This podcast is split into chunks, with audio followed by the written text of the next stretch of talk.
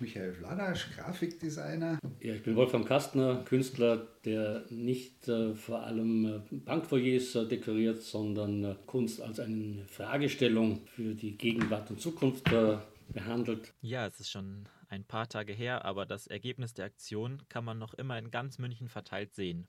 Zum 75. Jahrestag der Befreiung von München haben diese beiden ein Fest der Befreiung ins Leben gerufen und an vielen prominenten Orten weiße Fahnen aufhängen lassen. Ich habe sie getroffen und über ihr Verständnis von Kunst und die Hintergründe des Projekts gesprochen. Die Idee hinter der Aktion ist für euch ja durchaus ernst. Wie seid ihr dazu gekommen, so an die Befreiung von München zu erinnern?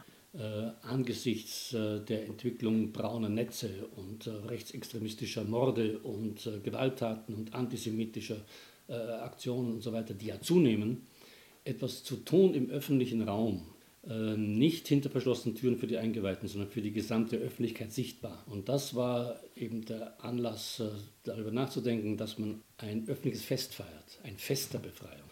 Und das war dann äh, aufgrund dieser äh, Corona-Epidemie und auch ein bisschen Hysterie äh, nicht mehr möglich. Und wir mussten das Ganze reduzieren und haben möglichst viele öffentliche Institutionen und Gebäude versucht zu gewinnen dafür, dass sie weiße Fahnen als Zeichen von Freiheit und Frieden und der Tradition der Befreiung und nicht der Niederlage in das Stadtbild hängen. Besonders wichtig ist euch ja, dass der Tag nicht als Niederlage, sondern als Befreiung in Erinnerung bleibt. Was ist Freiheit für euch? Wir haben jetzt ein Motto, das eigentlich seit Anfang eigentlich immer überall mit drauf stand, äh, von der Merit Oppenheimer, der Spruch Freiheit wird nicht gegeben, sondern man muss sie sich nehmen. Und das ist, glaube ich, was, was man sich so in den Spiegel hängen kann oder über die Tür nageln. Das ist die Verantwortung von jedem und jeder Einzelne für die Freiheit eigentlich einzutreten. Man muss über Freiheit natürlich konkret nachdenken.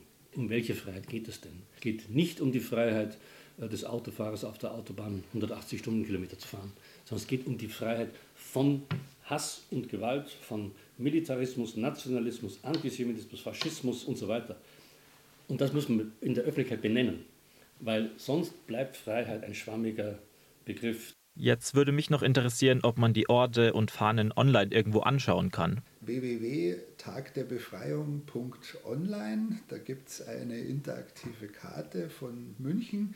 Und da sind sowohl unsere Simulationen drauf, als auch dann die tatsächliche Dokumentation, wo überall Fahnen hängen und hingen. Und auch Bilder aus der Zeit von 1945, um genau diesen Moment eigentlich plastisch werden zu lassen. Dann sage ich vielen Dank für das Interview. Es lohnt sich also mal einen Spaziergang durch die Stadt zu machen und dabei die Augen offen zu halten. Und wenn ihr selber auch noch ein Teil der Aktion werden wollt, einfach eine weiße Fahne oder ein Tuch an euren Balkon hängen.